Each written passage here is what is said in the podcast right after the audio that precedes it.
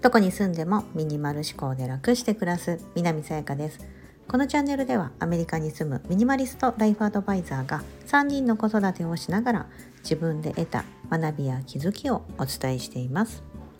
今日は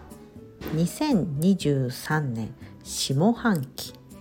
7月から12月でやりたいことというテーマでお話をしたいと思います。はい。昨日の配信でですね上半期6月が終わったと思いますが上半期1月から6月の、えーと、振り返りということで1月から 6, ま6月までで、まあ、仕事面とプライベートみたいな感じでちょっと私の中で分けてこんなことがあったんですよねみたいな感じであのお話にお付き合いいただきました。ありがとうございます。で今日はですね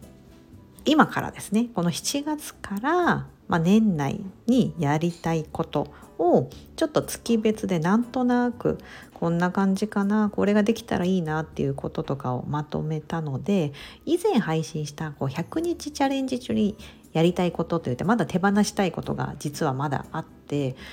5つの項目も含めながらちょっと年内にこれ終われたらいいなっていうのをはい今からちょっとお伝えしていきたいと思いますのでもしよければ聞いていっていただければ幸いです。まずですね7月今月ですよね今月。はい。インスタグラムの方でですね大々的にこうあの公開宣言したんですけど2つありまして1つ目が脂肪を手放すこの私のあの100日チャレンジにやりたいって言ってたこの大項目ですね。この脂肪を手放すっていうことで、まあ、7月でマイナス3キロを目標にしようかなと。これが1つ目。これ大きいです。なかなか自分の中で。えー、だいぶ大きいんです。ちょっとねでしかもねこう 初日初っ端からもうね一回その測ったんですよね。6月の30日の夜測って7月1日の夜また同じぐらいお風呂上がりに測ったんですけど 0.2g 増えてたんですよ。嘘やんみたいな感じになって。その初っ端からね増えるっていうね。もう前代未聞じゃないかと思うようなこのバッドスタートなんですけどもまあまあこれはちょっとねあのまあ体重はねこう増えていくじゃないですか。あ増えたり減ったりすると思うのでまあ、あんまりこう一喜一憂せずに、まあ、トータル的に見て、まあ、大体全体的に3キロぐらい減ればいいかなと思ってます。これが1つ目です。はい、これ脂肪を手放す。それはですね、私の、なんだろう、余計につきすぎてるんですよ、今ね、体の中に。はい。明らかにつきすぎてるので、これを手放したい。が1つ目なんですけども、2つ目は、えー、もう一つ音声配信をスタートさせました。はい、今このスタンド FM 聞いていただいている方でも多分利用されている方いらっしゃるんじゃないかなと思うんですが、ボイシーですね。はい。こちらのですねパーソナリティに選んでいただきましてあの私もちょっとびっくりしました。えみたいな感じでびっくりしたんですけどもなのであのこのボイシーの方でも7月1日から配信を始めまして、はい、もうすぐスタンド FM ねあの8月1日から去年の8月1日からなので1年になるんですけどスタイフはもうすぐ、はい、ボイシーのあの2本立てで今後ちょっと音声配信やっていきたいなと思っていましてでこのボイシースタンド FM 両方をこの音声配信に関しては毎日配信を私の中で7月の目標にしています。はい、でまあ7月やってみてもしそのあこれ毎日はちょっと両方無理だなってなったらあの頻度をちょっと落とそう8月から落としたりとかっていうことも考えてるんですが、はい、このボイシースタンド FM という音声配信の毎日更新というかを7月やっていきたいと思います。概要欄にですね、あの、ボイシーの方のチャンネルの URL も貼っておきますので、もしそっちもですね、あの、両方聞いてるよって方いらっしゃったら、ぜひフォローいただければ幸いでございます。はい。内容は違う内容を発信していきますので、はい。で、今度は8月です。7月結構盛りだくさんだったんですけど、8月はですね、日本への一時帰国をもう決めてますので2週間ちょっとなんですけど8月の半分ぐらいはですね日本に滞在していますのでもう大項目としては日本満喫が大命題です。もう8月夏休みなので、はい、あの体重をあの落とした体重、まあ、7月に落ちると想定してその体重をキープしながらあまり日本で食べ過ぎないようにもうね日本で食べたいもんめっちゃあるんですけどあのある程度こう運動とかねこう組み合わせながらやって体重キープしながら日本を満喫したいなと。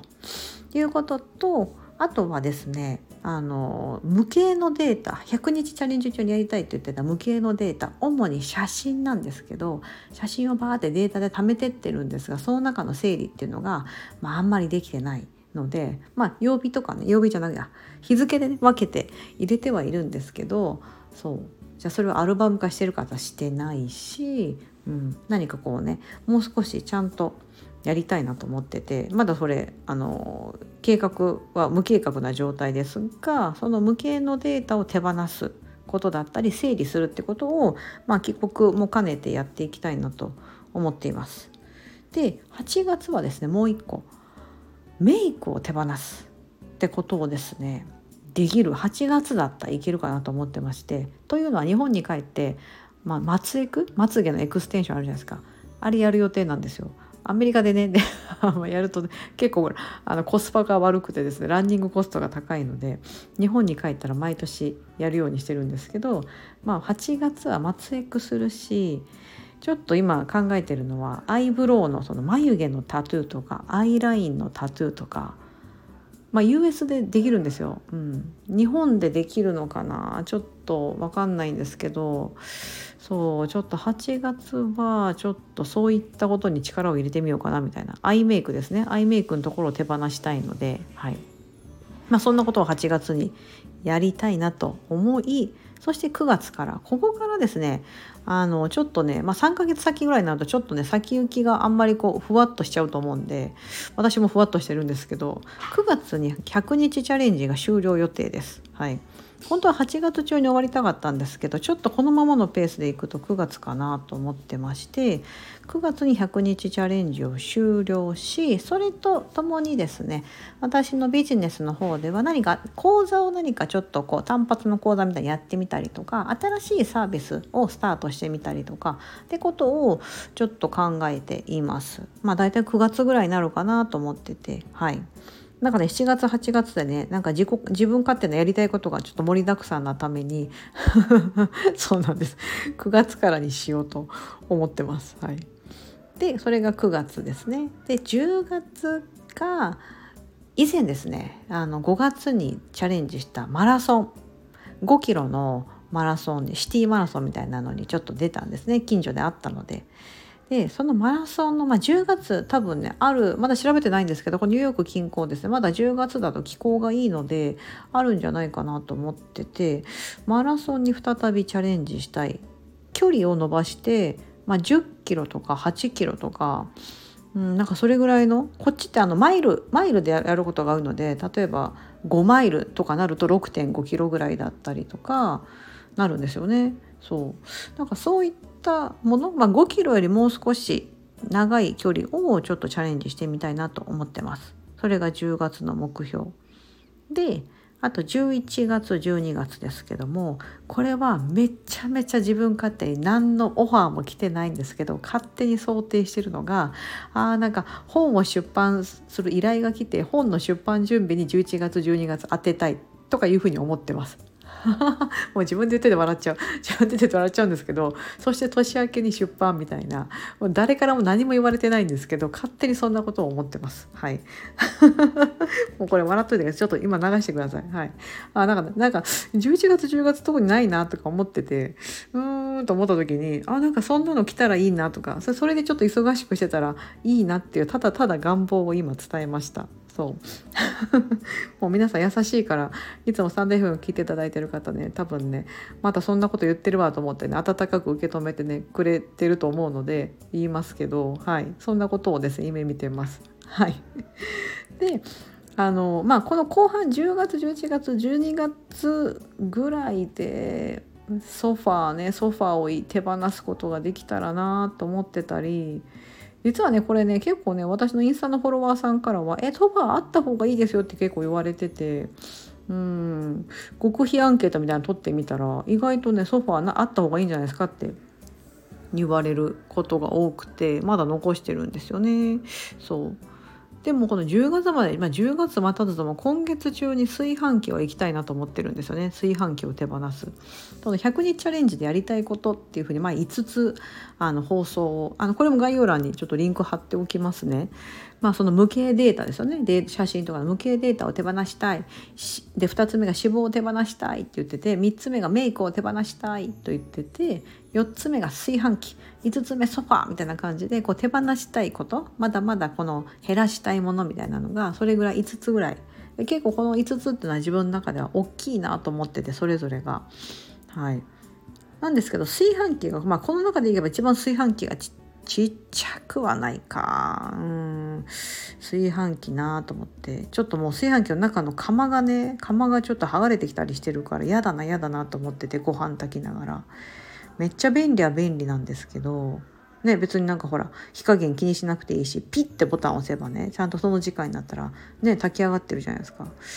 うん、でもねこれやめたいんですよね。もう少しちゃんとねこう余裕を持ってれば